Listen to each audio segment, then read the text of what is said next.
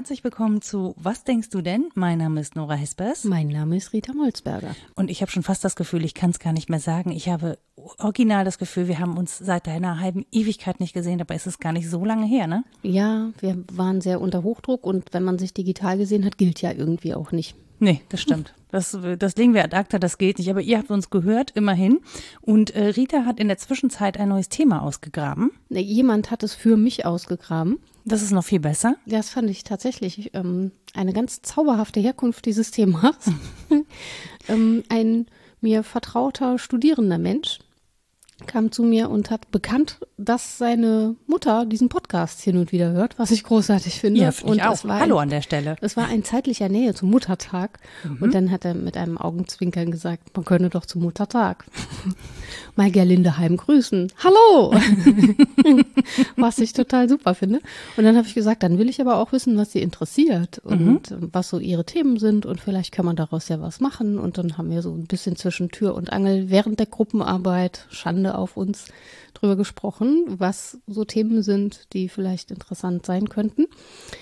Und es ähm, kristallisierte sich etwas rund um den Wandel. Das hat natürlich extrem viele Arme nach links und rechts und oben mhm. und unten, dieses Thema.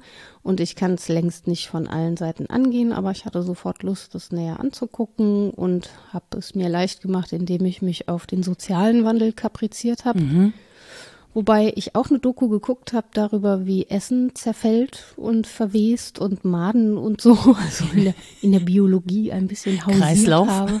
Ja, ist ja auch, ne? Ja, ja. Ist, ähm, Verwandlung, Verwesung, da habe ich länger drüber nachgedacht.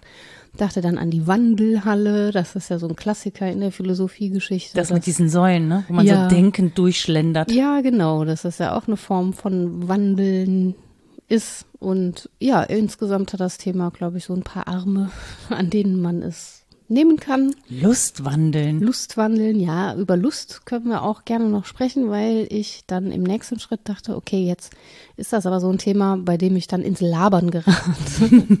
Und labern will niemand von mir. Doch, doch. Na, ich auch nicht. Nee, irgendwie nicht. Also es muss ja dann Substanz haben. Und dann habe ich mir mm, eine Theorie rausgesucht aus meinem Kopf, die da schon eine Weile drin ist, über die wir auch schon mal gesprochen haben, glaube ich, die sehr alt ist, aus den 1930er Jahren, dann ähm, eigentlich Erfolge gefeiert hat ab den 60er Jahren erst von Norbert Elias über den Prozess der Zivilisation. Und die Kritik selbigen zweibändigen Werkes, weil da so eine These entfaltet wird, wie jetzt wir in der westlichen Zivilgesellschaft, wenn man sie so nennen will, zu dem geworden sind, was wir sind, was das für pathogene Auswüchse hat, was das über unsere Kaum. Psyche aussagt und über unsere, unsere Institutionen und so. Und ja, da kann man, glaube ich, ein Stück auch referieren, damit man dann so Fleisch hat, das dann verwesen kann. Na, über das man dann sprechen kann, damit man nicht nur labert. So, das Beim- war meine Idee. Bei mir war ja direkt so Pantarei und man Ja. steigt niemals zweimal in denselben da, Fluss. Da, Achtung, ja? ich mache ja? Papierrascheln. Ah. Da steht es, Pantarei. Man kann nicht zweimal in denselben Fluss steigen. Tatsächlich empfehle ich, Ich auch. habe es nicht gelesen. She can read your mind. Die Nora ist eine Hexe, falls das jemand noch nicht wusste. Ja, ist ja auch ich hatte Altgriechisch in der Schule. So viel ist ja auch ist relativ nicht. naheliegend. Und da würde ich auch einsteigen wollen, finde ich nämlich wirklich spannend. Da habe ich dann auch lange drüber nachgedacht, was mich daran so stört, was mir daran gut gefällt und was mich daran stört, wenn man die Dinge nur im Wandel sieht. Mhm. Und gerade an diesem Flussbeispiel finde ich es eigentlich ganz naheliegend. Ja, man steigt nicht zweimal in denselben Fluss, aber man steigt halt doch zweimal in denselben Fluss. Na, er Der- fließt halt bestätigt. ja, Die es Beständigkeit. Ist aber, ne, es ist weiterhin der Fluss, den ich als Fluss erkenne, weil der in einem Flussbett liegt, weil der eine bestimmte Substanz hat und ein sich veränderndes, aber doch recht stabiles Äußeres, einen Verlauf, den ich feststellen kann und so weiter. Also es gibt sozusagen außenrum um den Wandel ja Stabilität die mich den Wandel erkennen lässt. Oder es ist etwas beharrlicher als das andere. Das eine ist sehr fluide und das andere ist nicht so fluide, vielleicht um das ein bisschen weicher zu formulieren.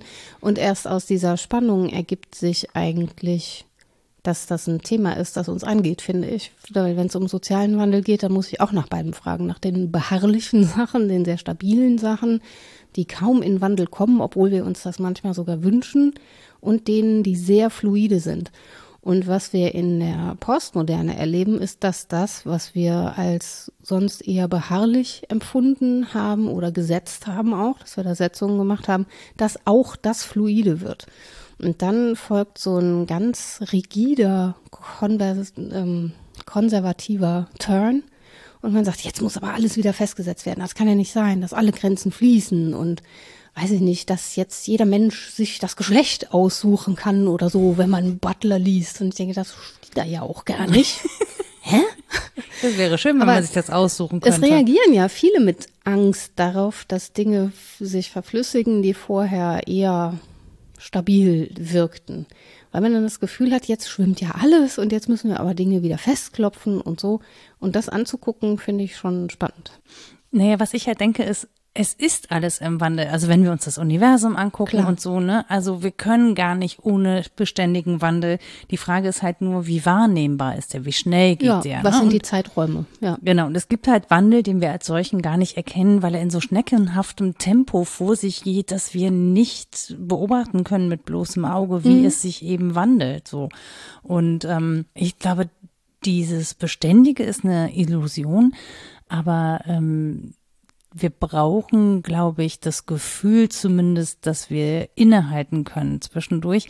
Und dann ist es aber auch so, dass es eine Art von Balance gibt. Also mhm. ne, durch diese Kräfte, die so miteinander wirken, ähm, gibt es ja auch eine Form von Gleichgewicht. Das balanciert sich aus oder pendelt sich ein, aber es kommt halt wirklich eigentlich nie zum Stillstand, weil zu sagen, die konservativen Kräfte, die beharrlichen Kräfte hätten sich nie gewandelt, das stimmt ja, nee, so, so, also sonst wären wir ja nie da angekommen, wo wir heute sind. Ja, Ob das jetzt gut oder schlecht ist, sei mal dahingestellt, aber. Rein ne? formal kann man das, glaube ich, schon argumentieren, dass es ähm, die Tendenz gibt, an Dingen festhalten zu wollen, rein ja. formal. Ja, Egal, ja. wie lange die jetzt da sind oder das die Tendenz, Wollen ist unbestritten. Sie eher, ja genau, sie eher loszulassen und in Gang zu bringen und in Bewegung zu bringen. Das schon, dass das natürlich in großen Zeiträumen für uns gar nicht so greifbar ist. Also ich meine, ich muss jetzt gezwungenermaßen ganz viele Bücher über Dinosaurier lesen. Es gibt Schlimmeres. Ja, ja, es ist auch ganz super. Die Illustrationen sind zum Teil so schräg. Aber gut, ähm, dann wird einem sowas nochmal irgendwie mit der Fliegenklatsche Pam um die Ohren gehauen. Das war ein Kontinent, das ist jetzt auch nicht ewig her. Es ist ja beschreibbar lange her, mhm. wenn Wissenschaftler überhaupt recht hat. Aber zumindest sah die Welt komplett anders aus und Menschen waren da nicht. Nein. Menschen rekonstruieren das aus ihrer Sicht der Dinge und wollen dann ja, dass, dass dieser Wandel begreifbar wird. Und das ist, glaube ich, schon ein starkes Movens, das Menschen ausmacht, dass sie begreifen wollen. Mhm. Wenn nicht als, weiß ich nicht, Art oder Gattung, dann zumindest relativ viele Individuen wollen begreifen. Und dann muss es etwas sein, das ich festhalten kann. Und wenn ich es nur festhaltbar mache, wo es mir ja, wenn ich ehrlich hingucke, immer zwischen den Fingern durchrutscht, da wo ich versuche festzuhalten. Ich fand das Beispiel mit den Geschlechtern ganz interessant, weil es das ja auch in verschiedenster Form gibt. Also es gibt ja auch durchaus Kulturen, ähm, in denen das eine ganz andere Bedeutung hat und für die das eine Selbstverständlichkeit ist, dass es eben zwischen den Extremen eben auch fluide äh, mhm. Seinszustände gibt. Und das ist ja auch etwas Konstruiertes. Das Interessante ist ja, dass es jetzt so gelesen wird, als wäre das schon immer so gewesen. Ja. Und als hätte es nie eine, einen anderen Blick darauf gegeben. Und das finde ich halt so spannend, wie man davon ausgehen kann, dass die Welt, so wie wir sie heute begreifen, immer schon so gewesen sein soll. Mhm. Oder dass das sozusagen der wahrheitsgemäße, die wahrheitsgemäße Zustandsbeschreibung der Welt ist, obwohl sie einer bestimmten Perspektive entspricht, was wir auch wahrnehmen können, wenn wir genau hingucken. Ja, klar. Also zu fragen, welche Wahrheit ist das denn, über die wir jetzt sprechen? Wie alt ist die? Wer hat die hervorgebracht? Wo Wer sind ihre erfunden? Ränder? Die Schweizer. Ja, ihre ganz eigene Wahrheit erfunden. Und angeblich ist die ja auch beharrlicher und langsamer. Ich weiß jetzt nicht, Ich bin ja nicht so eine Anhängerin dieser Kulturkreistheorien, aber es mag sein, dass es solche Tendenzen gibt. Dieser Podcast würde länger dauern. Ja, wenn wir langsamer sprechen, schon.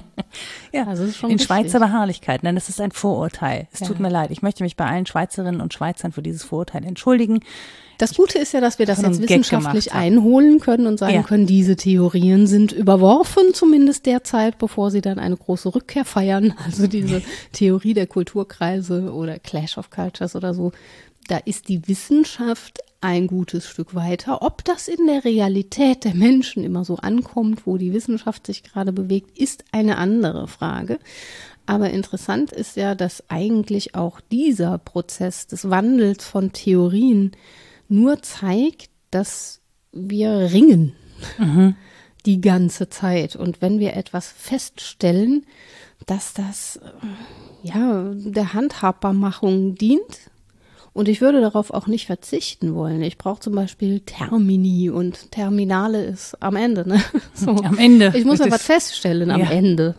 Feststellen, Sonst ne? habe ich ja nichts. Ja, ist genau. schon was von Stellen, Schrauben. Schraube feststellen. Ja, ja, genau, diese Dinge. Ähm, und wie gesagt, ich möchte darauf nicht verzichten, aber ich darf das gerne als Wissenschaftlerin im Modus des als ob alles sprechen und wissen, dass man in schon 200 Jahren, also muss ich ja jetzt nicht 35 Millionen Jahre warten, anders auf die Dinge schauen wird. Das werden wir auch nicht mehr erleben. Nö. Ist eine gewagte These. Wer weiß. Wenn ich das mit der biologischen Verwesung ernst nehme, dann ja irgendwie schon, nur in anderer Daseinsform. Mal gucken. Ja, oder buddhistisch gesehen oder so. Ja, genau. So, vielleicht können wir es aus dem Nirvana beobachten, wo auch immer, oder ja, was oder sind auch immer das Teil von irgendwas Neuem und Ameise. erleben wir uns sind auch Ameise. neu. Keine Ja. Ahnung. Vielleicht können wir Zeitreisen. Uh, das wäre spannend. Die ist mir zu fleißig. Ich werde so ein Stein. Mineral. Und dann hänge ich rum. Dann hättest du auf jeden Fall eine lange Überlebensdauer. Beharrlichkeit. Beharrlichkeit. Bis ich zu Sand gemahlen bin. Und selbst dann wärst du noch da. Ja, In viele kleine. Stücke überall verteilt, Ja. aber gut, das war jetzt metaphorisch gesprochen. Zustand Quarzsand. Ja. Ja. Aber ist ja tatsächlich so, dass wir schon sehr viel Relativität gewinnen, wenn wir zum einen diese Zeiträume angucken, in denen Wandel beschreibbar ist oder eben nicht beschreibbar ist, oder dass wir uns angucken, wie geografisch gebunden auch unser Realitätserleben ist, dass das anderswo ganz anders sein kann und dass es insgesamt einfach wahnsinnig viele Voraussetzungen gibt für das, was wir als stabil begreifen. Aber es ist schon ein Brett zu bohren, finde ich, die eigenen Stabilitäten, die man sich so gesetzt hat oder die man übernommen hat, vielleicht auch ungefragt, tatsächlich zur Disposition zu stellen. Das ist schwer. Ja. Und das ist bei der Gender-Thematik bildet sich das total ab, dass Menschen das als, als eine Herausforderung im besten Falle und als eine, eine Beleidigung ihrer bisherigen Sicht auf die Welt sehen, im schlimmeren Falle. Also sie aufzufordern, irgendwie ihr Bild von Männlichkeit aufzugeben, ist äh, für Menschen zum Teil unerträglich. Naja, weil es verregelt, also weil es Gesellschaft regelt, ne? Also da, Ja, genau. da also an dieser Geschlechtervorstellung, da liegen ja auch Vorstellungen von Macht, Vorstellungen von festen Regeln, von Tätigkeitszuschreibungen. Genau. Also da hängt, glaube ich, so viel dran, dass es am Ende gar nicht ums Geschlecht geht, sondern wirklich um all das, was denn da dran hängt. Ja, was, was machen wir denn mit Frauen, wenn sie nicht mehr in der Küche für das Wohlergehen der Familie sorgen? Ja, so da machen sie es halt in der Wohnküche. Nein, aber so, ne, und auch zu, zu reflektieren, äh, dass das nicht immer so war, dass das nie so gewesen sein konnte, dass Mhm. das eine äh, Weltsicht ist, die ähm, bequem ist, auch auf eine gewisse Art und Weise, weil sie Machtverhältnisse stabilisiert, ähm, weil es darum geht, teilzuhaben und zu teilen und zu verteilen, da wo es was zu verteilen gibt. Ähm, müssen Leute was abgeben, andere bekommen was dazu, sonst funktioniert es halt nicht. Ja. Ähm, und ich glaube, es hängt gar nicht, ich glaube, das Geschlecht ist irgendwie nur so ein, so ein Symbol dafür, dass man diesen, diesen Wandel deshalb nicht möchte, ähm, weil es für diejenigen, ich glaube, für diejenigen, die wirklich eine große Aversion dagegen hat, haben, bedeutet es vor allen Dingen, ihren Platz irgendwie freimachen zu müssen. Und das ist zumindest eine Angst da, dass das damit einhergeht, dass Ja. man irgendwie einen Statusverlust hat oder so.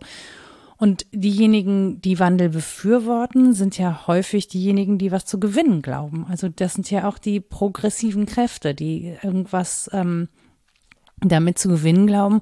Und die Frage ist ja, oder die Diskussion entsteht halt darum, was gibt es zu, verwin zu gewinnen, zu verwinnen. Zu verwinnen.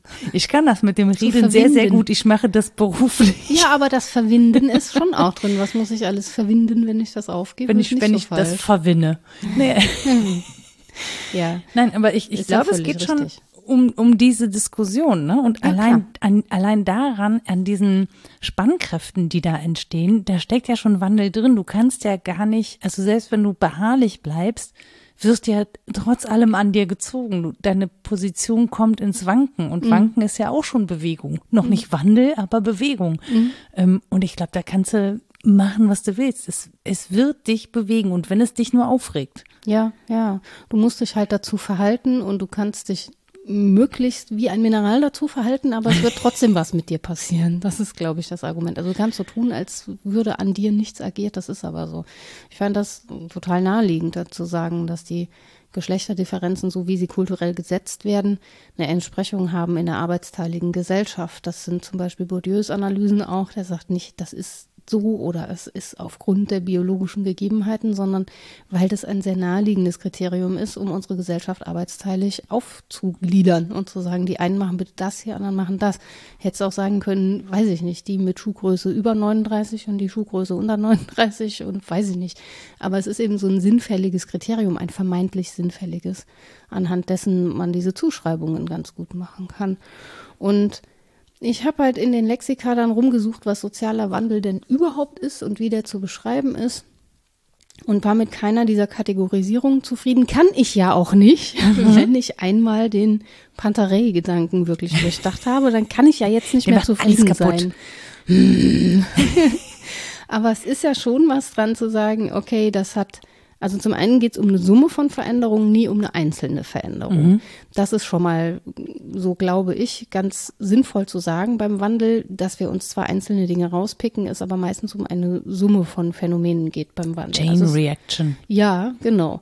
Und ähm, dass die immer in einem bestimmten Zeitabschnitt eintreten, aber auch nur in einem bestimmten Zeitabschnitt gut beobachtbar sind. So, und dann unterscheiden manche in mikrosoziale Ebene, makrosoziale Ebene. Also makrosozial wäre zum Beispiel äh, von der mittelalterlichen Ständegesellschaft in die industrialisierte Leistungsgesellschaft, so auf der Ebene und Mikro wäre dann ähm, der Wandel des Familienbildes oder so, also von Großfamilie zu Kleinfamilie, diese, diese Art von Verknappung anzugucken. Ich dachte, Mikrogesellschaft, das sind die Podcasterinnen und Podcaster. Auch.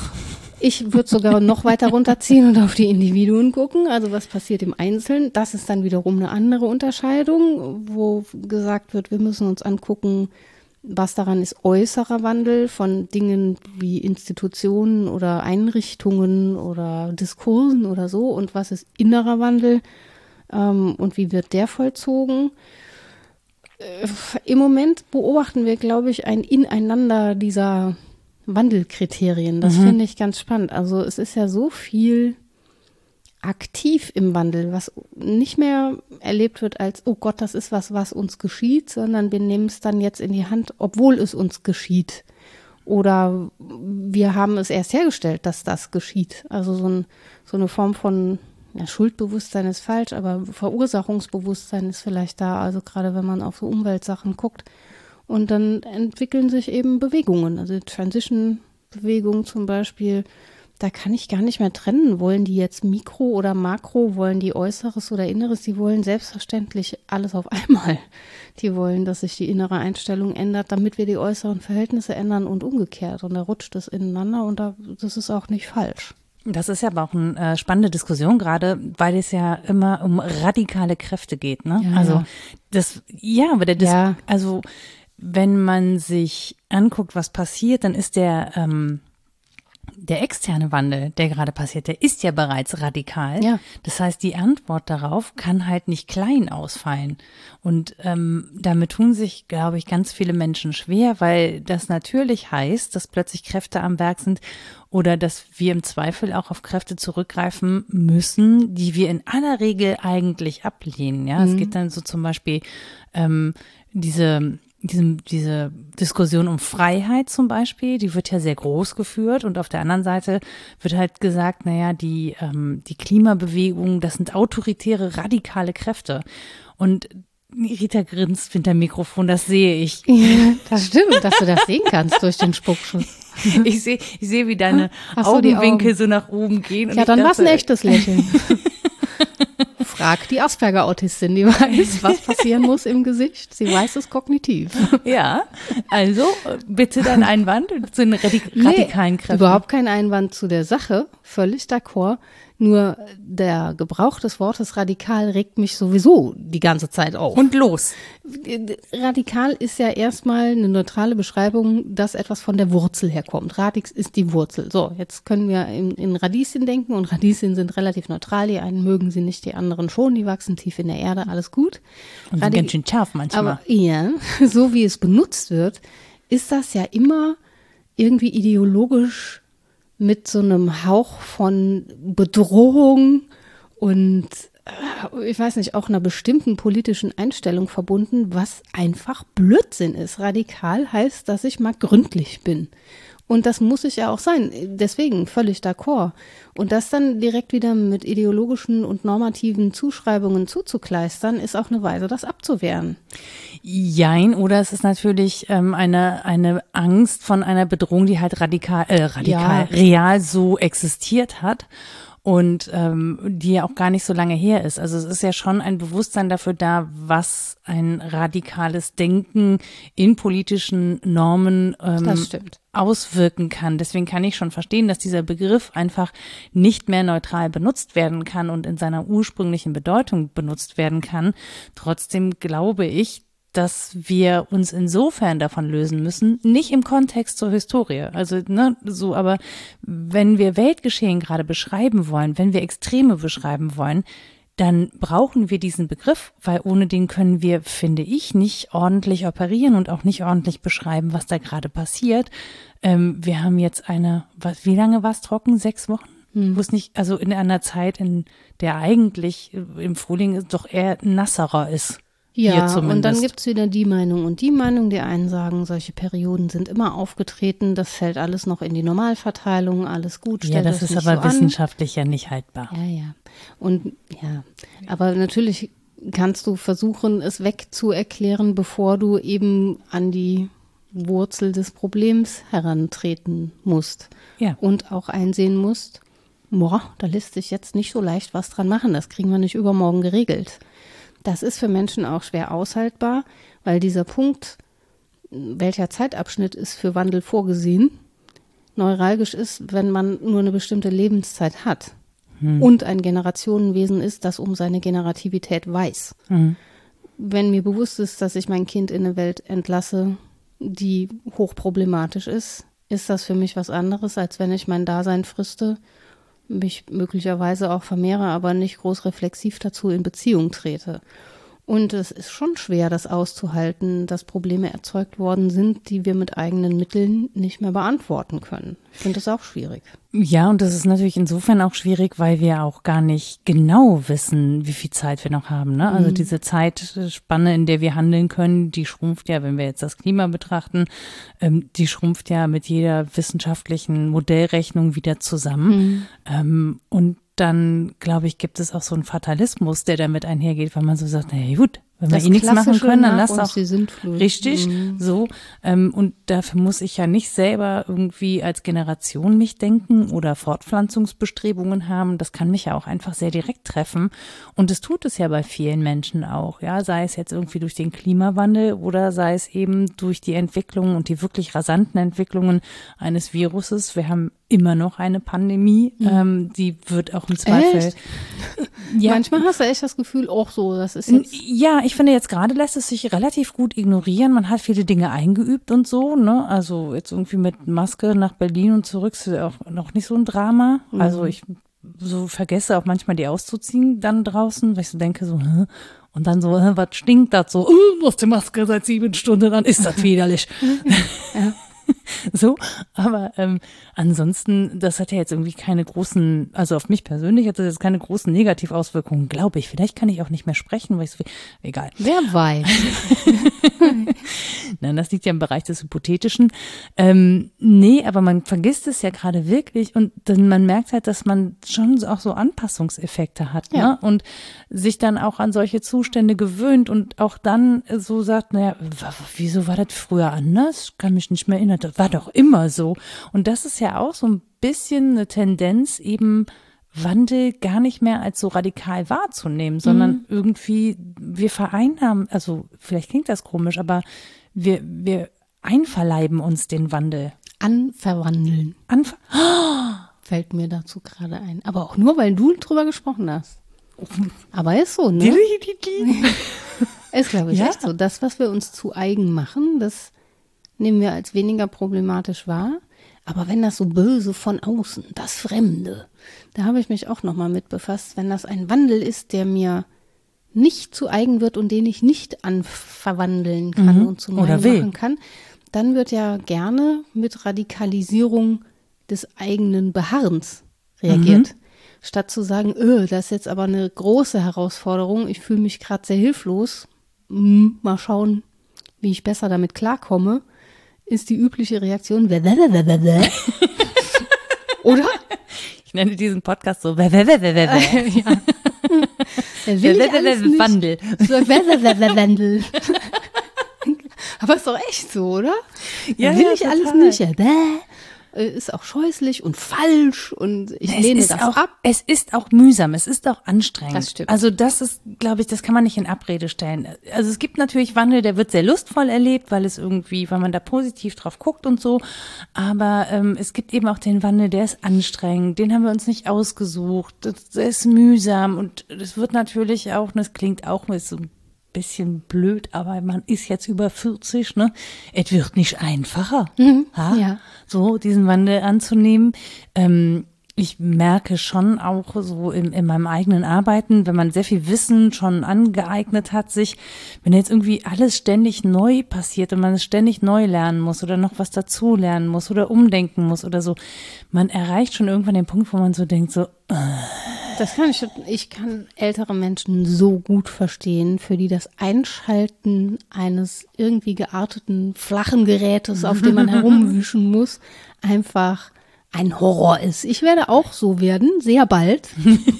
Ich bin in Teilen ja schon so. Noch kann ich das so mit sein äh, kompensieren und irgendwie hinkriegen und schon übermorgen steige ich wahrscheinlich aus und schreibe nur noch Briefe. also mit Ja, anderen Worten, dieses Equipment muss jetzt sehr lange halten, Ja. weil du keinen Wandel akzeptierst. Für mich muss, also was Technik angeht, das ist jetzt ein Nebenthema, aber ich komme also wirklich mit der schnellen generationellen Folge ganz schwer klar. ah, Für mich ist das, weil ich dann immer so mehrere Schritte auslasse, weil ich so lahmarschig bin. Ich überspringe dann drei Entwicklungsschritte und dann ist es total mühsam, weil das Ding dann sieht die Oberfläche ganz anders aus oder es gibt eine andere Logik dahinter des Anklickens und das ist nicht mehr Dropdown, sondern irgendwie sonst organisiert und du musst nach links und Wisch rechts und wischen und so. Ja, ich komme ich nicht klar. Aber Entschuldigung, ich habe gerade eine Anekdote dazu, weil nämlich tatsächlich jemand jetzt neben mir in die Bahn eingestiegen ist und der meinte, ach, Sie haben auch so einen Mac. Ja, vielleicht können Sie mir helfen.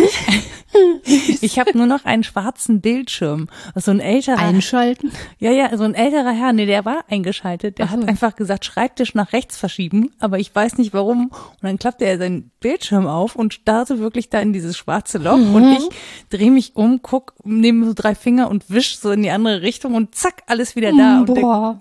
Ja, du bist halt eine Hexe. und er guckte mich dann halt so an und ich so, ja, ähm, sie müssen einfach nur so mit so drei Fingern wischen. Das ist ja verrückt, was sie alles können. Ja. Und es war mir schon so ein bisschen. Kann man richtig reüssieren, wenn, wenn man mit drei Fingern wischen kann, ist man schon voll die Heldin. Ich hätte es nicht gewusst. Ich bin dann auch hilflos. Ich Ja, ja. strecke auch sofort alle Viere von mir. Bei diesen Dingen bin ich sowas von infantil. Ich sage, nee, nee, kann ich nicht und mach sofort zu. Ja, ich, ich Furchtbar. wische, ich probiere das. Also ich hatte auch keine grundsätzliches Wissen darüber. Es war nur so eine spontane Idee, weil ich weiß, dass das grundsätzlich mit diesen Gesten funktioniert und dachte, Ja. naja gut, äh, wenn ich nichts sehe. Ich hätte es auch mit Anstarren versucht. Das war eine adäquate Reaktion. Reinpusten ging früher beim VHS-Rekorder, weil es zuweilen nur Stimmt. Staub war. Reinpusten hat das Ding meistens wieder in Gang gebracht oder anstarren. böse drauf sein. ja, genau.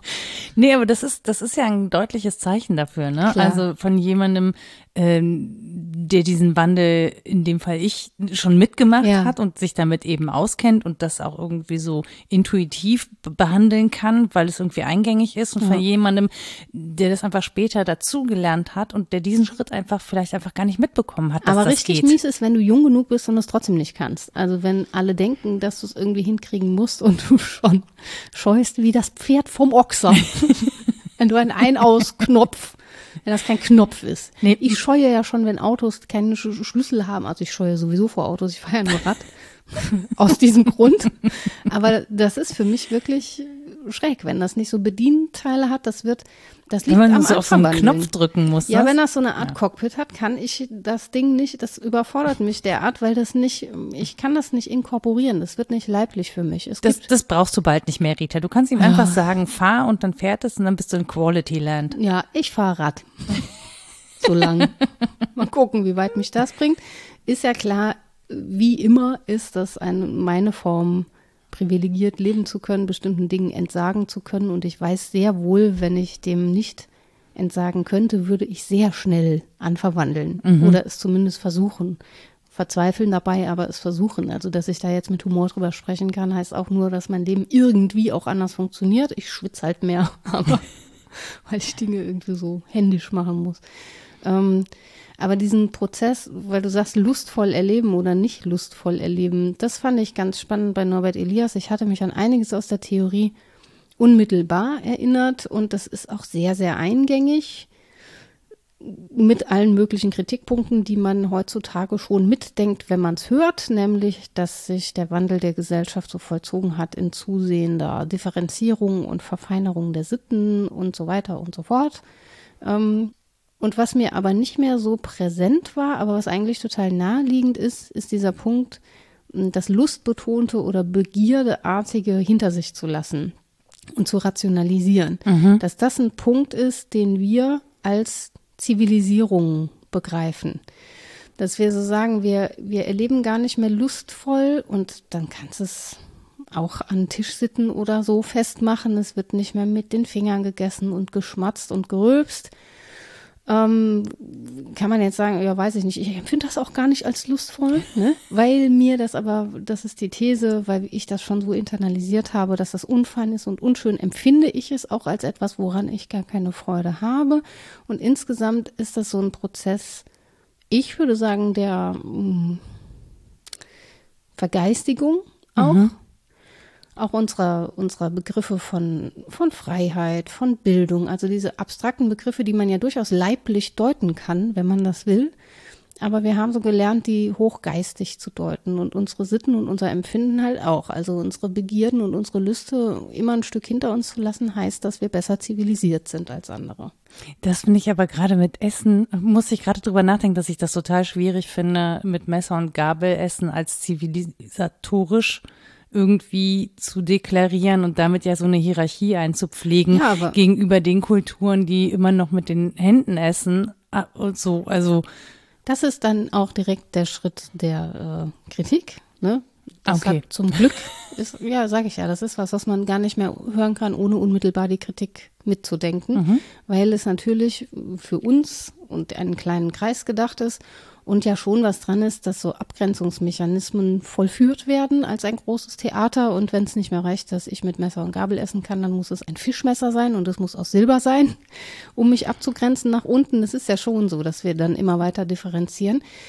Aber diese Art zu differenzieren gibt es selbstverständlich auch, wenn alles mit den Fingern gegessen wird. Mhm die sind halt nur nicht vielleicht in den Dingen manifestiert, aber diese Zuschreibungen gibt es ja auch. Also das hat Dürre ganz gut rausgearbeitet, den empfehle ich auch sehr, der dann Norbert Elias kritisch gelesen hat und hat gesagt, in Kulturen, wo man tendenziell unbekleidet oder maßgeblich unbekleidet rumläuft, ist man ja nicht unbekleidet, man ist ja nicht nackt. Mhm. Also du kannst, natürlich gab es Phasen in unserer Geistesgeschichte, wo das wild genannt wurde. Ich mache hier, ne, Airquotes. Mhm.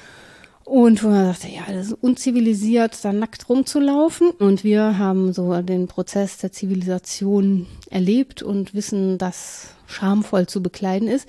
Ja, Aber man kann auch bekleidet sein mit den Nichtblicken der anderen. Also was die sehen wollen oder nicht sehen wollen. Ich fühle mich zum Beispiel auch in der Sauna nicht in, ich weiß, dass ich nackt bin, aber es gibt ja soziale Regeln, wie man schaut oder nicht schaut. Das heißt, ich kann auch als bekleidet gelten, wenn das gar nicht sichtbar ist, mein Kleid. Und dann ist es eben nicht des Kaisers neue Kleider, dass ich nur so tue, als ob und alle sehen, aber dass es in Wirklichkeit Nacktheit gibt, sondern umgekehrt. Niemand sieht, dass ich nackt bin, obwohl ich nackt bin. Und diese Feinheiten, die hat man, glaube ich, weiß ich nicht, zu der Zeit irgendwie nicht gesehen. Das kommt zumindest in der Theorie nicht vor. Und das ist ein großes Manko. Da muss man, glaube ich, schon genau hingucken. Aber dass wir hier speziell so für uns in diesem Kreise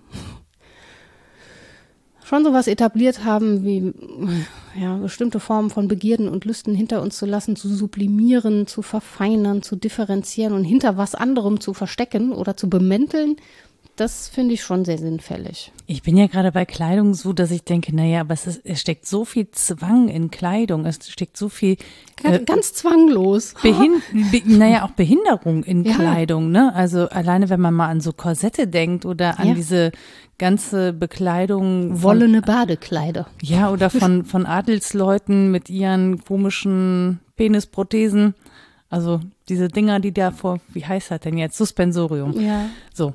Oder so Kunstpopos. Ja, ja, also diese, diese komischen schwer. Röcke und weiß Ja. ich nicht. Also der ist schon, ich sag mal so, der Mensch war sehr kreativ, was Kleidung angeht. Es war nicht immer sinnvoll. Mode finde ich auch wirklich ein spannendes Thema. Also über Mode müsste man mal mit Menschen sprechen, die sich damit auskennen. Ihr nicht mit mir. Ja, ich halt auch nicht. Aber als ein Kulturphänomen finde ich das super spannend. Super und spannend, ich gucke ja. das auch total gerne an. Ähm, und kann da eben, gerade bei Mode, fällt es mir total schwer, erstens so monokausale Dinge äh, festzustellen, so das ist jetzt so weil, oder auch so echte Tendenzen auszumachen. Mhm. Verstehe ich nicht. bin ich, da bin ich zu doof für. Oder es ist vielleicht wirklich zu differenziert, was da so passiert auf der Welt.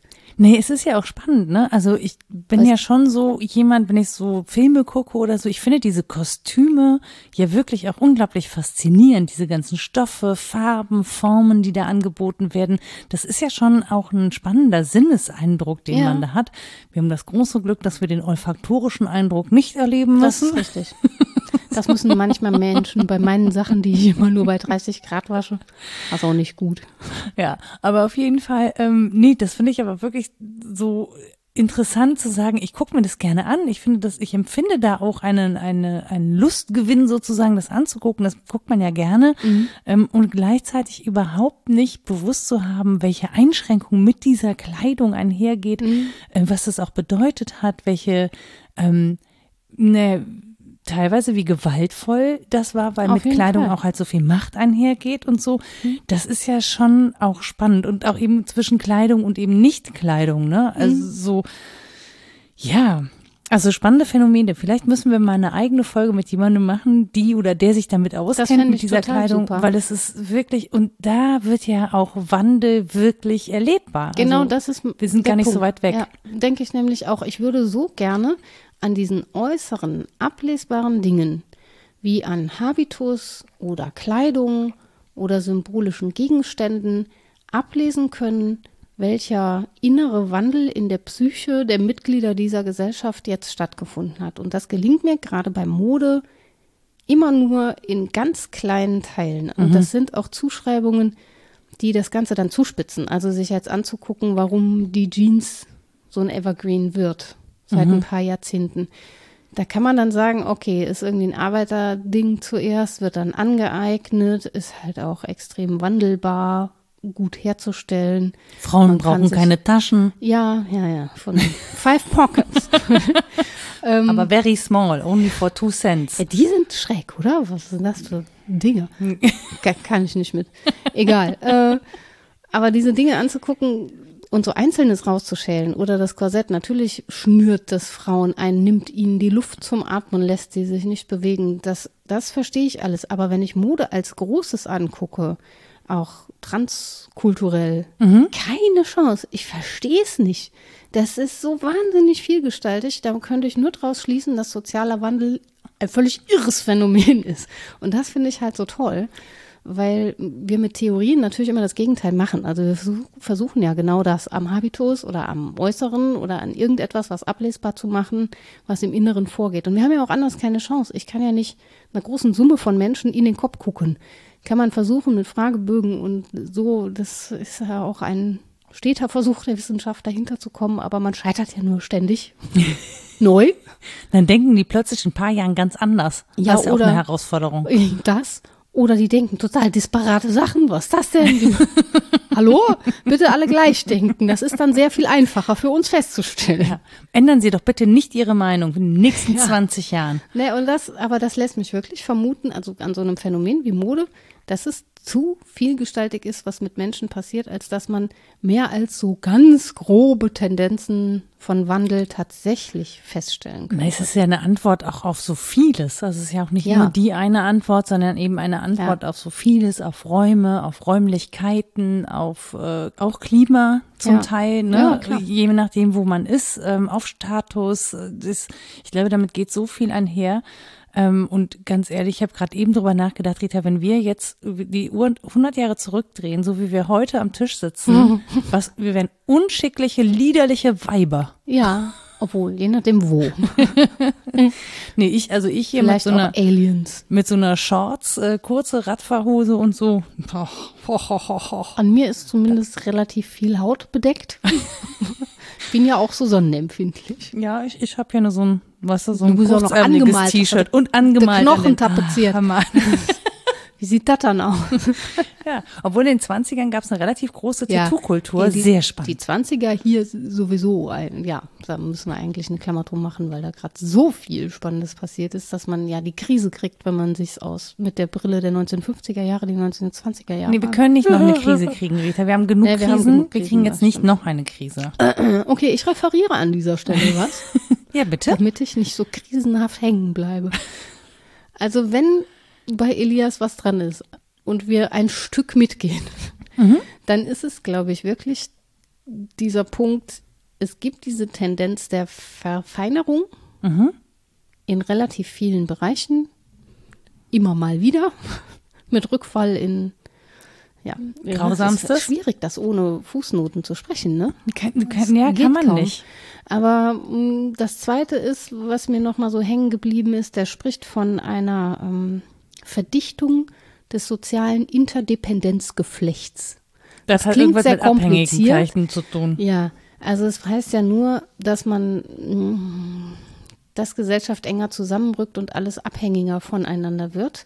Dabei sind Und wir das- doch unabhängiger geworden. Ja, ja, nach seiner These halt nicht. Das hat mich auch beschäftigt, weil er das zusammenbringt mit zum Beispiel marktwirtschaftlichen Verflechtungen, aber auch mit der Entwicklung äh, von Staatlichkeit, so wie wir sie jetzt verstehen. Und da hätte ich doch auch unmittelbar erstmal gesagt, wieso, das macht uns doch unabhängiger.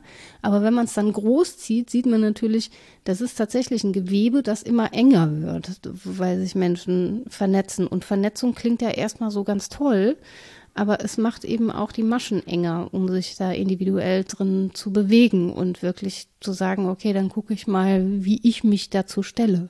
Das wird dann zum Teil schwieriger, weil das ist seine These, was da erfolgt ist, und da würde Hannah Arendt, glaube ich, mitgehen. Er nennt, nennt das, glaube ich, Verlängerung von Handlungsketten, also dass es so unabsehbar wird, was mein Handeln alles losstößt, weil eben diese Verkettungen so wahnsinnig lang sind und alles so verflochten ist.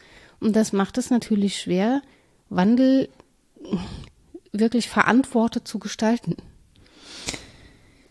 Ja, ich habe gerade so 30 Gedanken dazu gehabt, aber das kommt natürlich auch wirklich immer auf die Bezüge an. Ne? Also natürlich haben wir, ähm, also durch diese Verfeinerung, durch diese Ausdifferenzierung schon auch die Möglichkeit, ähm, also eine, einfach eine größere Wahlmöglichkeit unserer persönlichen Hervorbringung, würde ich das mal nennen. Ne? Also dass wir Ja, auch Denk- und Wahrnehmungsmöglichkeiten, Genau. glaube ich auch. Hm? Ja, also dass wir uns als fluide äh, Persönlichkeiten zum Beispiel darstellen können, das ist ja ein relativ, zumindest hier in ne, eurozentrischer egozentrisch gesehen, ist ein relativ neues Phänomen. Vielleicht gab es das schon mal, aber jetzt in dieser aktuellen Zeit ist es ein neues Phänomen, mhm. dass wir uns in der Form ausdifferenzieren können, dass wir darüber Communities finden können, also mehr Menschen, die sind wie wir, die vorher einfach sehr weit weg waren. Und natürlich zieht es die Maschen enger, weil diese Menschen näher zueinander rücken, mhm. obwohl sie örtlich vielleicht sehr weit voneinander entfernt sind.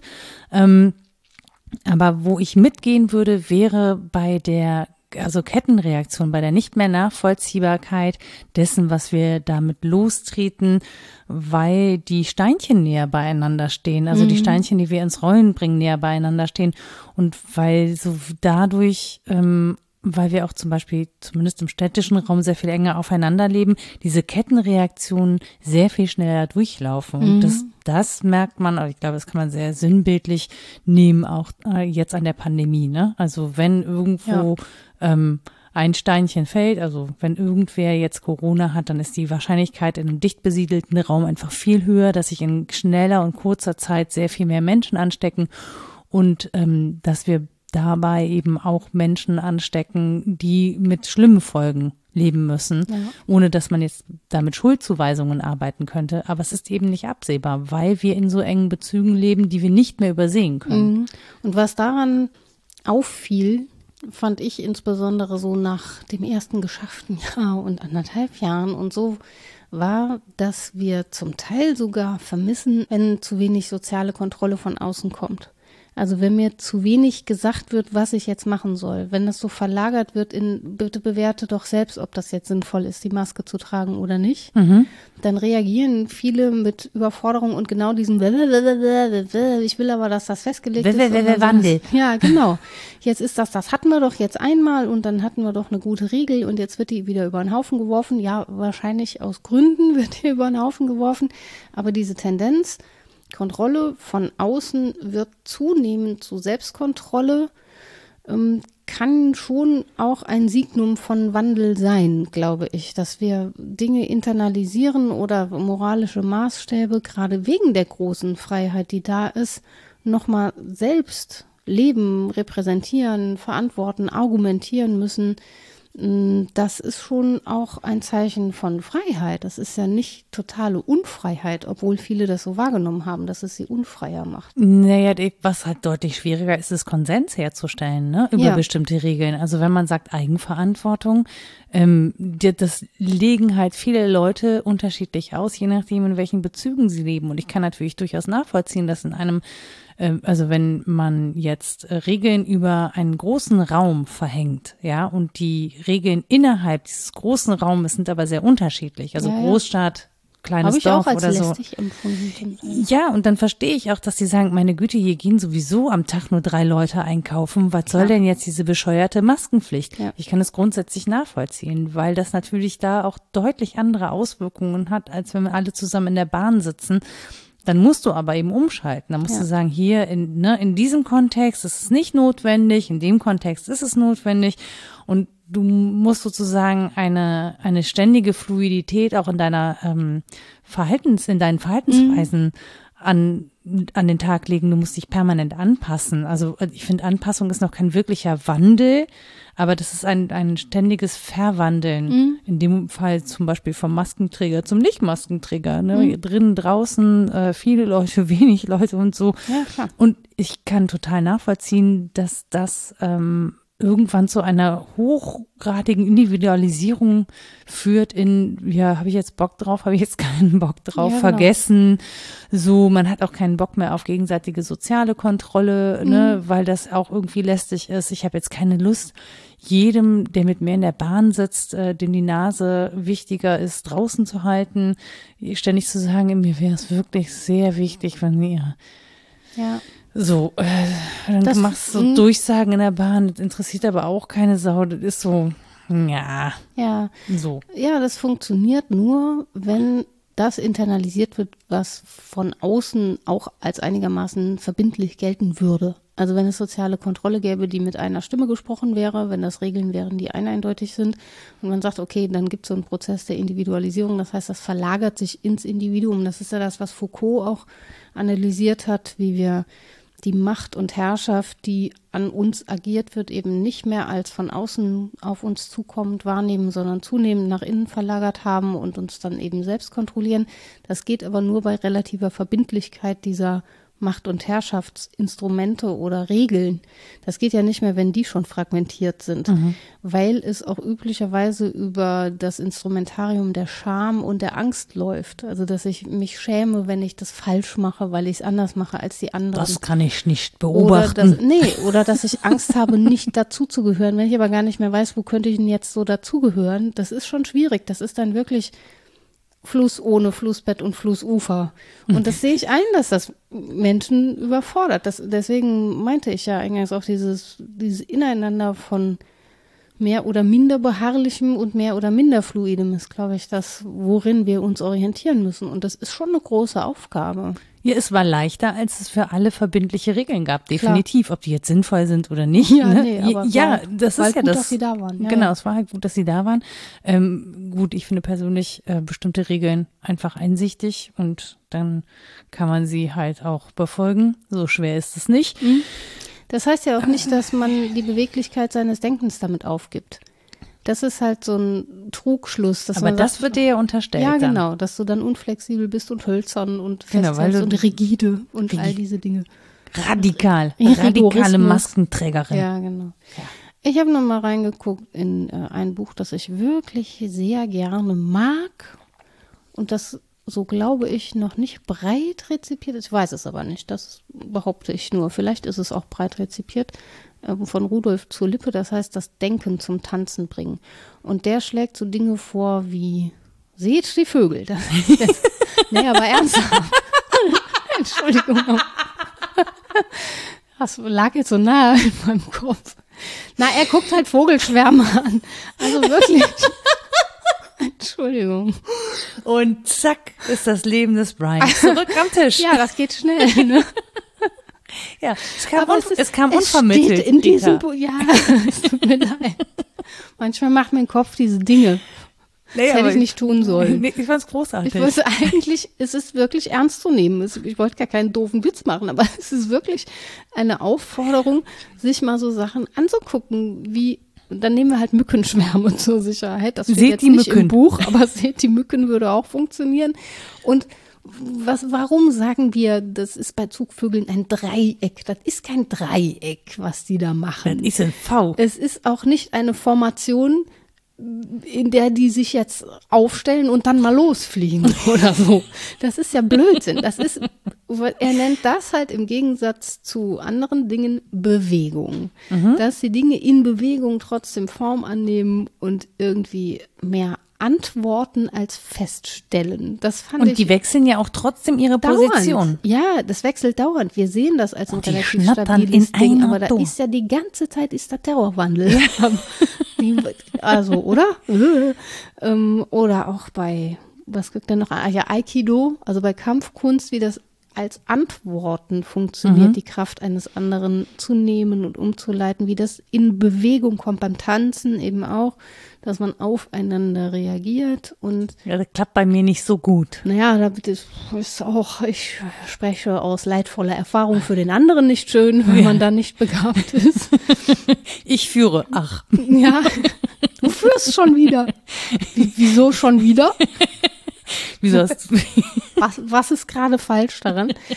Und das fand ich bei ihm ein starkes Argument, dass er sagt, das eigentlich ist Bewegung, also ein, ein Antworten, ein ständiges Antworten, ein Wandel, der trotzdem Form hervorbringt, und zwar im Gegensatz zur Mobilität. Weil Mobilität, sagt er, ist nach seinem Verständnis Beweglichkeit der Arbeitskraft. Und das ist viel, was wir machen, Beweglichkeit von XY, sei es die Arbeitskraft oder irgendwas anderes, auch wenn Menschen sagen, da muss man sich schneller anpassen oder äh, du musst irgendwie in deinem Lebenslauf flexibel sein. Bei flexibel kriege ich auch schon immer so ein leichtes, nervöses Zucken, weil das meistens heißt, du musst dich den Gegebenheiten anpassen, aber nicht, du bist in Gegebenheiten und in Antwort auf diese Gegebenheiten. Das ist schon irgendwie nochmal was anderes. Ja, weil ich glaube, das eine auch spielerischer ist. Also Ja. auch nicht nur so reaktiv, sondern eben auch aktiv und gestaltend, auch Ja. auf eine Art und Weise. Und das andere ist halt mehr so reaktiv, ne? Also ähm, abwartend, also auch verharrend. Ja. Ähm, und wenn du dann in Bewegung gebracht wirst, das ist natürlich unangenehm, weil man sich in diesem Verharren ja auch sehr bequem einrichten kann. Das stimmt. Ich habe jetzt überhaupt nichts gegen bequem. Das ist ein Satz, den ich eigentlich Bequem gar nicht sage. Ich Ja. habe nichts gegen bequeme. Ich wollte gerade sagen, ich habe nichts gegen Bequemlichkeit und dann habe ich mich gleichzeitig Hast gefragt, du wohl. wie oft ich es mir denn so bequem mache. Also ich mache es mir bestimmt auch bequem, aber so, Wann? ja zuletzt ja gezwungenermaßen. Das war aber nicht bequem, sondern das war auch ein reaktives Bequemen, weil Das fandst du doch auch total schrecklich. Ja, ja, ja, also ich habe mich ja darin auch weiter fortbewegt. Ja. Deswegen, ja, ich bin die ganze Zeit durch die Gegend gewackelt, aber langsamer. Mhm. Und ähm, es ist wirklich erstaunlich, wie schnell man diese Geschwindigkeit äh, zurückgewinnt oder auch wieder integriert. Man fragt sich, wie habe ich das dann eigentlich davor so langsam hingekriegt? Mhm. Auch das, eine so Beschleunigung in diesem Ganzen. Ähm, ist auch interessant. Also auch das ist ja so ein kleiner Wandel, ne? Mal ein bisschen Tempo rausnehmen. Ähm, und es geht schon, wenn man muss und wenn es gehen muss, dann macht man Dinge plötzlich langsamer und Mhm. stellt fest, dass es eigentlich auch echt ganz schön ist. Mhm. Da gibt es Also- eine Bildungstheorie zu, die sich genau daran entzündet. Die sagt, Bildung ist eigentlich da, wo Pause, Verzögerung und Wiederholung sind. Da haben wir, glaube ich, mal drüber, äh, wir haben über, über Pause gesprochen, ne? Mhm. Ja, genau. Und Verzögerung. Wie haben wir das denn gemacht? Ja, mit dir vor allen Dingen. Das frage Ich kann das gut. gerade. Du kannst das gut. Ich kann pausieren. Ja. Mhm. Wenn man mich lässt, kann ich das so richtig. Wenn man mich lässt. Ich ja. kann in tiefe depressive Nichtbeweglichkeit verfallen. ja, ja. Gut, ob das Schön ist das nicht. Ich wollte gerade sagen, ob das jetzt eine Pause ist, weiß ich auch nicht. Das ist schon eine Form von, ja, doch pathologisch pausieren kann ich. Ich kann pathologisch pausieren. Das ist mir wieder ein neues T-Shirt oder eine neue Postkarte. genau. Einfach mal pathologisch pausieren. Das ist, klingt aber so, als würde man Witze über Depressionen machen. Das Nein. will ich überhaupt nicht getan haben, aber es ist ja echt so, dass einem zum Teil dann so Entschleunigung anempfohlen wird und man dann, klar, wenn der Fuß kaputt ist und du einfach etwas langsamer machst, das ist aber was anderes, als wenn du das Gefühl hast, den Ansprüchen, die da sind, gar nicht mehr entsprechen zu können und in Schockstarre verfällst. Das fühlt sich nicht schön an. Also Nee, das hat, ich glaube, das steckt auch in dem Begriff pathologisch pausieren gar nicht drin, Ja, ja. sondern das ist ja wirklich sich der Welt zu entziehen und sich auch Ja. mal, und das glaube ich ist auch so ein bisschen ähm, die Welt anhalten kann man, glaube ich, nur tatsächlich, indem man sich äh, dem entzieht, also indem man sich auch von dem Wandel und dieser Verwandlung zurückzieht. Und das ist ja dann auch wieder eine Art von Verwandlung, ähm, weil man sich selbst ja in, in, eine, in einen Ruhepol verwandelt, in etwas, das ja weiterhin in Bewegung ist. Also ich habe ich hab wirklich lang auch an Verwesung gehangen. Das klingt jetzt so witzig, aber nee, was ist denn das? das? Das Wesen ändert sich. Genau, ja. Aber in auch nicht etwas ganz. anderes. Genau, also es ist ja schon ein Wandel, der insofern radikal ist, als dass du nachher nicht mehr erkennst, was vorher da war. Die haben in dieser Doku so ein Experiment gemacht und einen gläsernen Haushalt aufgebaut und das war nur drei Monate und danach war kaum erkennbar, was da an Speisen offen herumstand und so. Also es wird bis zur Unkenntlichkeit geht das mit der Verwesung, aber es ist auch Das sind dann andere Wandel. Wesen. Ja, es sind Ja. ja dann auch viele andere Wesen. Also Ja. das ist ja, das gehört ja irgendwie, das ist schon ein spannendes, ein spannendes Wort so in seiner Ja, Bedeutung. Ähm, und nimmt dem Ganzen, finde ich, so den Schrecken. Dann ist man halt einfach viele. Aber ich mag ja auch sehr gerne diesen Tim Burton-Film A Corpse Bride, weil da ja auch immer alles rumkrabbelt und Mhm. Ja, kriecht. Diese, diese Raupe, die immer das Auge rausboxt. nimmt ja auch Form an. Du erkennst ja trotzdem Form. Genau, richtig. Du erkennst ja trotzdem Form und es bleibt ja auch in Bewegung. Und das meine ich halt. Also die, diese Beharrlichkeitskräfte, selbst die sind in Bewegung. Die bewegen sich halt sehr, sehr, sehr langsam ähm, und vielleicht auch manchmal nicht beobachtbar. Aber in Bewegung ist es ja dennoch. Ja, das, ja, man darf sich halt bei bestimmten Aspekten daran beruhigen, finde ich, dass es dann doch auch in Bewegung ist, auch wenn es langsam geht. Die Bewegung der Erdplatten oder so, das muss mich nicht nervös machen, das geht sehr langsam. Wenn du in der Nähe eines Vulkans wohnst, vielleicht schon. Ja, dann gibt es zum Glück ja inzwischen Instrumente, die das früh genug melden und so, Ja. also so Sicherheitsabpufferungen. Und bei manchen Dingen wollen wir ja gar nicht, dass es so lang dauert. Also hier Transition-Bewegung, das, das muss dann auch gemacht werden. Also da gibt es ja wirklich Slogans wie, äh, was soll man, Dragon Dreaming machen? Dragon Dreaming? Ja, die, in, die inneren Drachen erkennen das, was man üblicherweise verweigert, wovor man Schiss hat und so, und das dann angehen, genau daraus ähm, Träume zu entwickeln, dass man damit einen Umgang lernt. Und die These dahinter ist, dass man gerade das gestalten kann, was einem so völlig ungestaltbar erscheint. Du meinst, ich soll meinen inneren Schweinehund zu etwas Positivem. Du kannst ihm ja so Wandeln. Drachenzähne anmalen und ihn ein bisschen fauchen lassen und dann sagst du, Der da bist so du ein, ja. der kriegt so ein Häubchen. Und dann lernst du mit dem Tanzen. Also das ist eine, eine jetzt Aneignung ist gemein, aber das ist eine Entlehnung ähm, in der Aborigine-Kultur, wenn ich das richtig verstanden habe. Ähm, es geht letztlich nur um eine Methode. Jetzt habe ich mich darüber lustig gemacht, weil ich das nicht wusste. Ja, normal. Es klingt ja auch total witzig. Also gerade so wie wir Drachen gewöhnt sind, fand ich das schon auch ungewöhnlich und es klingt direkt nach so einem Traumtänzer-Gedöns, Ja, nee, was ich- Menschen machen, die Pois schwingen. Nee, ich dachte tatsächlich an den Drachen von Mulan, der ja auch wirklich eine alte Nervensäge ist. Ja, siehst du. Ja. Ich muss bei Drachen immer an meine große, große Kindheitsenttäuschung denken, als ich die unendliche Geschichte im Fernsehen gesehen habe und Fuhur war nicht mehr als eine haarige Schlange mit einem breiten Maul. Und ich hatte mir Drachen so viel toller vorgestellt. Fuhur war voll niedlich, war ganz kuschelig Nee. und so. Ich fand den ganz furchtbar. Ja, weil du dir den anders vorgestellt Ja. hast. Das ist eine Unverschämtheit, anders zu sein, als ich mir was vorstelle. Fand ich schon als Kind eine Unverschämtheit. Du wolltest so was Schuppiges, das Feuer spuckt, ja? Ja, vor allen Dingen mit ordentlich Flügel. Und nicht so kurzen Beinchen. Oh, ja, bitte was. Doch nicht so Wurm. Ah, das ist ein Tatzelwurm, aber doch kein, kein Drachen. Mensch. Ein Drachen sieht aus. Auch Drachen sind vielgestaltig, Rita, Ich- akzeptiere das. Ja, ja, habe ich inzwischen ja auch. Ist ja gut. Aber man soll eben lernen, durch diese Methode mit Drachen zu tanzen. Und da ist das Tanzen wieder. Und Tanzen ist echt eine Metapher, die ich immer mal wieder gefunden habe in der Literatur über Wandel, weil das so die Metapher für das ist, dass es schon sowas wie ähm, äußere Vorgaben gibt, nämlich die Musik. Und auch meinen Willen, dem zu entsprechen, also sie zu hören und drauf zu reagieren und dass innerhalb dessen aber wahnsinnig viel möglich ist.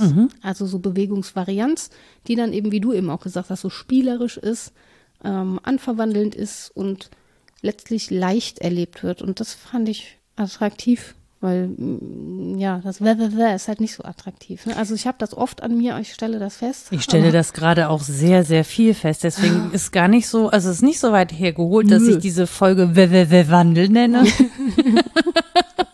Ich möchte auch bei ganz vielem, dass es, ich hätte wahnsinnig gern Pausentasten bei ganz vielen Prozessen, dass sie zumindest langsamer ablaufen und sei es auch nur, um sie zu genießen.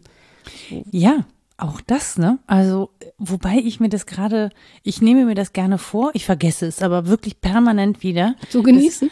Das, ja, das ist, dieses Mhm. ADHS-Gehirn ist wirklich so, du nimmst dir was vor und es dauert unglaublich lange, di- dir das anzuverwandeln, weil du es immer wieder vergisst, dass du es dir ja eigentlich vorgenommen hattest und du dann Strategien entwickeln musst, wann du dich wieder daran erinnerst. Ist das so eine To-Do-List dann für dich? So Nee. innere? Oder wie läuft das? Nee, das ist im Prinzip so Verhaltenstherapie, ne, wenn man es ganz blöd spricht. Das Mhm. ist so ein bisschen Verhaltenstherapie. Ähm, aber ich mache jetzt auch schon sehr lange Yoga und versuche ja sehr lange im Yoga auch dieses Monkey Brain irgendwie, ne, Mhm. also mein Erdmännchengehirn irgendwie so in den Griff zu kriegen, dass ich mal wirklich nicht die ganze Zeit im Gleich und jetzt und gestern und Mhm. was, was, ich weiß auch gar nicht mehr.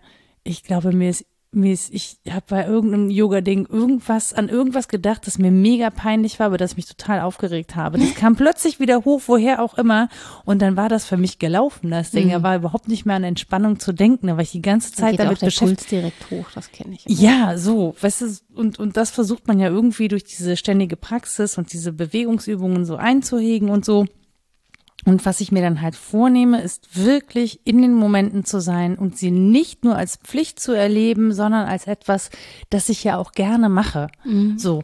Ähm, und ich bin sehr viel damit beschäftigt zu gucken, okay, es ist ein großes Arbeitspensum, äh, wie organisierst du das? Ähm, das ist total viel. Ich weiß nicht, ob ich das in der Zeit schaffe, la la la la. Und wenn du dann, wenn du dann in der Umsetzung bist, also in der Kür eigentlich das, was schön ist und das, was man dann auch genießen und erleben kann, dann tust du das nicht, ähm, weil es so anstrengend war vorher und weil du bis dahin schon so ausgepowert bist. Und mhm. das ist, finde ich, total schade und versuche gerade zu überlegen, wie komme ich eben ins Tanzen, also wie komme ich dahin, dass ich diese Momente, in denen ich in die Umsetzung komme, dass ich die genießen kann, dass mhm. mir das wirklich Spaß macht, dass ich das nicht als Druck erlebe, sondern eben als das, was es auch sein kann, nämlich eine Performance. Also ja. so, meine Bühne. Aber oder wie auch ja, immer. vielleicht reicht es ja, hm, wenn man ein bisschen anspruchsloser wird in einem Punkt, nämlich, dass man sich dran erinnert. Gar nicht mehr, ja, aber gar nicht mehr den Versuch. Immerhin sehr anspruchslos. Ich finde das sehr anspruchsvoll, Entschuldigung. Ich erinnere ja. mich häufig an gar nichts, es sei denn, ich habe meinen Kalender dabei. Genau. Ähm, nee, anspruchslos meine ich mit darauf zu verzichten, den Wandel stillstellen zu wollen. Mhm oder auch das eigene Hirn wirklich zu befrieden und sich zufrieden geben mit den Wandel annehmen und mal irgendwie was mit ihm machen. Das, das ist es ja auch. Also eigentlich ja. ist es ja wirklich die Übung und es, ist, es klappt mal besser und mal ja. schlechter. Das ist überhaupt nicht das Ding. Und diese Übung gibt dir ja auch eine Routine und es ist ja auch ein ständiger Wandel in der Form. Ne? Ja. Also es ist einfach das Beständige in deiner ich weiß, es gibt viele Leute, die finden Yoga ganz doof, aber für mich persönlich das Beständige in so einer Yoga-Praxis ist das Atmen, mhm. dieses gleichmäßige Atmen. Das geht natürlich schneller, wenn es anstrengender wird, aber mhm. der, dein Anker ist einfach zu versuchen, in einer gleichmäßigen Atmung zu bleiben und trotzdem sich eben zu bewegen und sich auch anzustrengen, aber die Atmung sollte möglichst machbar, also möglichst so sein, dass sie immer noch leicht vollführbar ist. Und das ist ja, ne, Wandel in Bewegung, ja, aber stimmt. eben, ja. Für mich ist das Scheitern, Scheitern, Scheitern, Scheitern. ich kann maximal spazieren gehen, echt. Wer schaffe ich? Echt nicht. Ich bin ja. da so schlecht drin. Aber ich habe eben Anspruch gedacht, den, mein, mein Vater er sei herzlich gegrüßt. Ja, nee, der Spruch, nicht so. mein Vater, äh, der Spruch. Ich fand das, natürlich als Kind ist das sowieso Käse, äh, ja. sowas gesagt zu kriegen, so Sprüche. Der schreibt das häufig auf Glückwunschkarten, also so sind Sprüche, die er aber von Herzen meint. Und häufig ist darunter einer, den ich, obwohl ich ihn bestimmt schon 17 bis 20 Mal gelesen habe, nicht richtig referieren kann, aber eben dachte ich an ihn. Das war sowas wie, hm, ich träumte und das Leben war Freude ich wachte auf und das Leben war Pflicht. Und dann kommt irgendwas wie, ich, ich denke so sowas wie, ich übte oder ich arbeitete und siehe, die Pflicht ward Freude. Mhm. Und das klang für mich immer wie, äh, was, jetzt muss meine Pflicht mir auch noch Freude sein. So ein Riesenanspruch, dass ich das jetzt bitte auch noch gut finden soll. Was Genießen. Ich alles zu, ja, genieß das doch, dass du Arbeit hast. was? ähm, was schon auch ein Anwurf ist, aber auch da ist schon was drin. Also wenn ich anverwandle und die Übungen des Tages, die ich ohnehin machen muss, um den Tag gut zu überstehen, dann ähm, ja gestalte für mich nehme, um ich zu sein und das eben auch als ein Privileg verstehe, dann ist da schon was dran. Natürlich wird mir viele Pflicht zur Freude, wenn ich mal anders auf sie drauf gucke. Also ja, da habe ich jetzt eine Anekdote. Ja, so immer her damit. Ich übe mich ja im Nicht-Werten. Ja, das übe ich auch. Insbesondere von Mitmüttern nicht werten, weil ich ja von deren Credit auch lebe. Also, dass die mich nicht negativ bewerten, nur weil ich anders bin. Also will ich die auch niemals negativ bewerten, weil sie anders sind. Und mich triggern dann so gepflegte in beige und weiß und am Ende des Tages immer noch ohne Flecken Frauen insbesondere. das habe ich auch noch warum. nie verstanden. Auch ohne Kinder. Warum triggern die mich? Das ist mein Problem. Die Frauen sind ganz toll, also viele von denen. Und ähm, letztens gab es dann auch Gespräche, super nett, ganz liebe Frau. Aber ich, wir können natürlich nichts miteinander anfangen, wie auch. Das sind ja wir. Aber lieb nichts miteinander anfangen können, das geht ja auch. Ja. Und dann habe ich so, so ein bisschen flapsig auch gefragt, wie ihr das bitte gelingt. Und da hat sie so ganz ruhig gesagt, ja, wenn ich Arbeit hätte, könnte ich das auch nicht. Und ich so, was? ist halt, die ist einfach reich, okay, und verbringt ihr Leben anders. Also wirklich mit, mit viel, hat sie ja auch sogar völlig offen gesagt, dass sie viel so Maniküre und Friseur und so ein Zeug dann macht und dadurch sieht sie aus, wie sie aussieht und das ist auch schön. Also das kann, kann alles funktionieren. Und mein Kind sagt nachher, also der kriegt dann immer so große Ohren, mhm. hat im Nachhinein ganz mitleidig gesagt, die Mama von XY, Mama, die hat keine Arbeit. Richtig so wie die arme Frau. Wie gesagt, oh Gott, der ist auch schon völlig infiltriert, dass das was Gutes ist. Ähm, natürlich kann das toll sein, keine Arbeit zu haben mit dem Leben und dem, dem Wandel irgendwie einfach nur ästhetisch zu begegnen mhm. und mich einzurichten in einem Leben, das so privilegiert ist, dass ich gar nicht groß nach Antworten suchen muss, sondern die präferieren kann, die, die bequem sind und angenehm sind. Nee, oder du bist einfach in den Momenten gar nicht dabei, wo man nach Antworten suchen oder muss. Oder ne? so, also genau. es repräsentiert sich ich, viel nach außen. Und das ist was, was mich dann überhaupt nicht mehr triggert, weil da bin ich raus. So bin ich gar nicht. Und mhm. das ist auch nichts, was ich mir wünsche. Also ich bin dann fünf Sekunden später nicht mehr neidisch. ich finde es schön, dass du dann diese fünf Sekunden Neid dann doch zugibst. Ja, klar. Also das, das, hat ja einen Grund, warum mich das triggert. Wahrscheinlich will, ich, will ein Teil von mir auch diese Frau sein oder so. Oder zumindest so aussehen, als wäre ich diese Ja, Frau. ich weiß nicht, ich, die Entspanntheit haben. Aber ja, das ist so. einfach, ja, weiß ich, weiß gar nicht, ob ich das, ob ich das könnte. Also, also du wärst auf jeden Fall nicht mehr du. ja, das fürchte ich auch. Also lassen wir das. Ja, das ist, ich glaube, man guckt natürlich, also das ist auch was Menschliches, ne? Auch dieses Vergleichen und dieses ja, ja. Aufschließen wollen und auch dieser Wunsch dazuzugehören. Ich finde, mhm. das ist ja alles menschliche Regung. Die Frage ist halt nur, wozu, zu welchem Preis auch, ne? Also wenn ja, man das jetzt ökonomisch sieht, aber. Verzichtet, wenn man wenn man das zu harsch sieht. Also wie gut können wir füreinander sein, wenn wir uns alles erstmal gönnen? Ich finde überhaupt, also ich finde ja, Neid muss ja nicht missgönnen. Ja, grundsätzlich. Das ist das Gute, dass das nicht dasselbe ist wie Missgunst, das stimmt. Genau, also da, da kann, wenn man jetzt ehrlich zu sich ist und sagt, da bin ich neidisch, ähm, das kann ich mittlerweile auch gut. Das war, das war der, war ein harter Weg, sich anzuverwandeln, eben im Neid nicht zu missgönnen zum Beispiel. Mhm. Aber auch dieses ähm, Nicht-Werten, also es ist überhaupt nicht so, dass ich gar nicht mehr werte aber dass ich in den Momenten, wo ich werte, zumindest aufmerksam bin und mich frage, warum werte ich das? Mhm. Was ist, was macht das, warum eigentlich? Ja. Ne? Was hat mir die Person getan? Warum muss ich diese Person jetzt werten?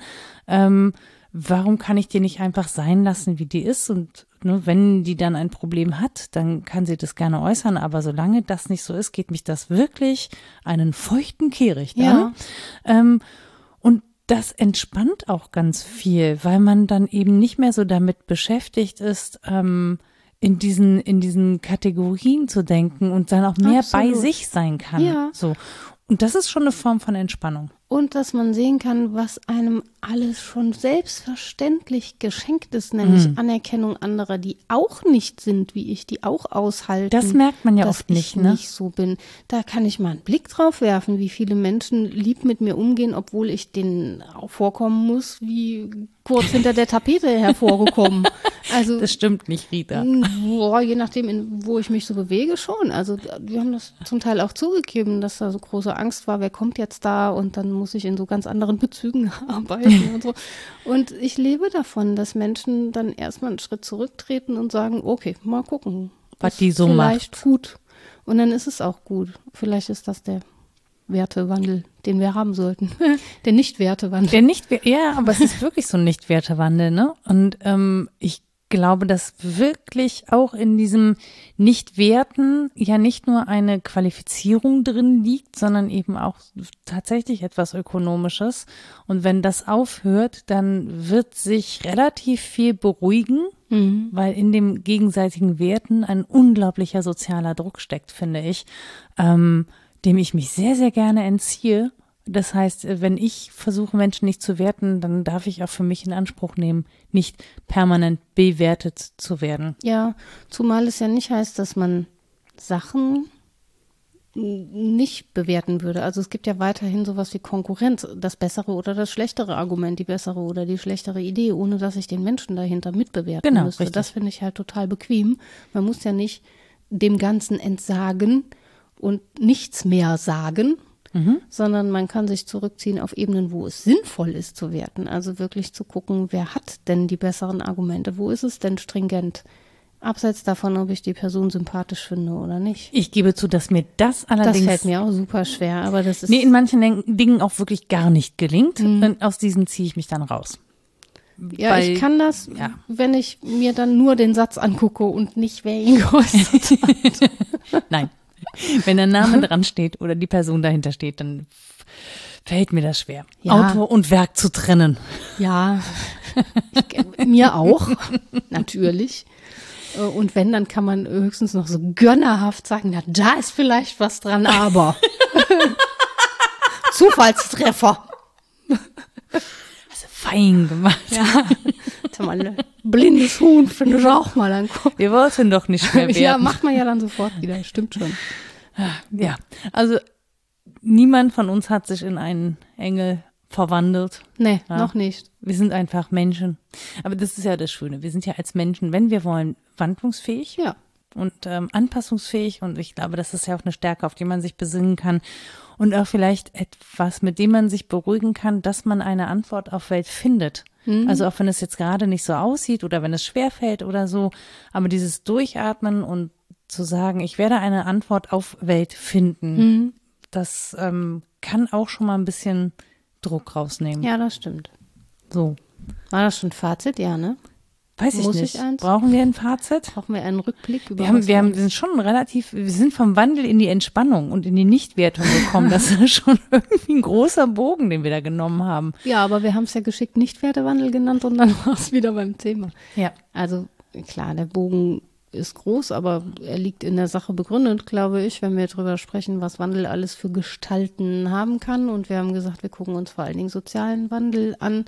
Dann haben wir uns ein paar Thesen dazu angeguckt, wie insbesondere westliche Leistungsgesellschaft so geworden ist, wie sie nun mal geworden ist und die Kritik dazu direkt mitgedacht, glaube ich, dass man das nämlich erstens so eurozentristisch nicht mehr sehen kann und dass es zweitens monokausal immer falsch beschrieben ist.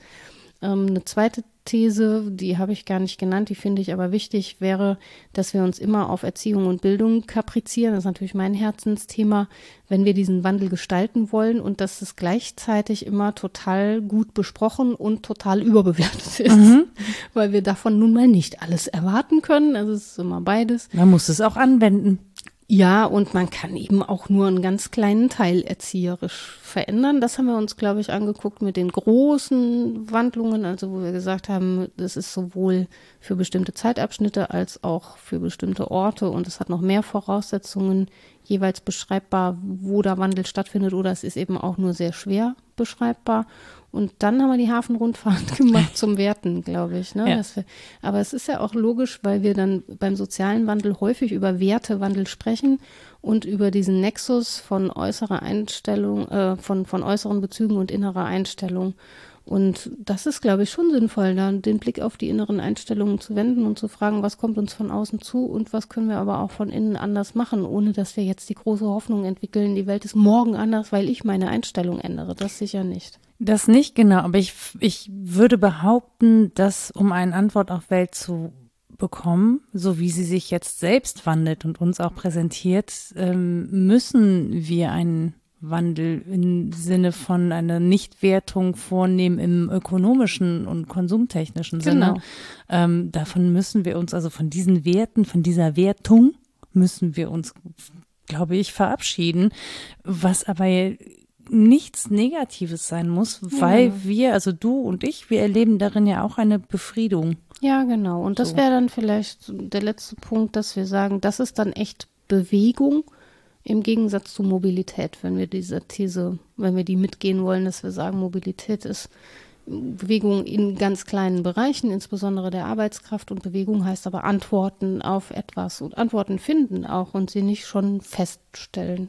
Da sind wir so rausgekommen, oder? Ja, würde ich auch sagen. Und bevor du gleich deine Zettel nicht mehr lesen kannst, weil es Ja. hier echt duster wird, Ja, ich habe keinen Schalter.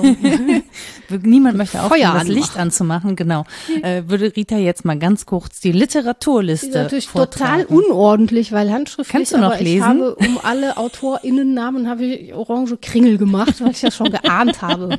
So.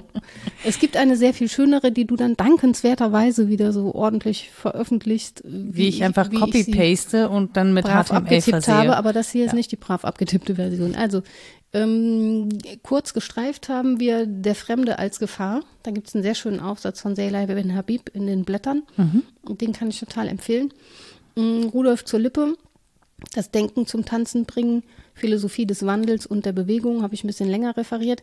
Die letzten Kapitel sind alle über Nietzsche. Entschuldigung, aber sie sind über Nietzsche. Rita hat Nietzsche reingeschlichen. Ah, da ist er. Bei über einer Stunde 19. Ja. Yeah. Äh, Nietzsches Zarathustra darf man also auch lesen, wenn man das zur Lippe-Buch bis zum Ende gelesen hat. Dann hatten wir natürlich Heraklit, den hast du am Anfang schon rein ja.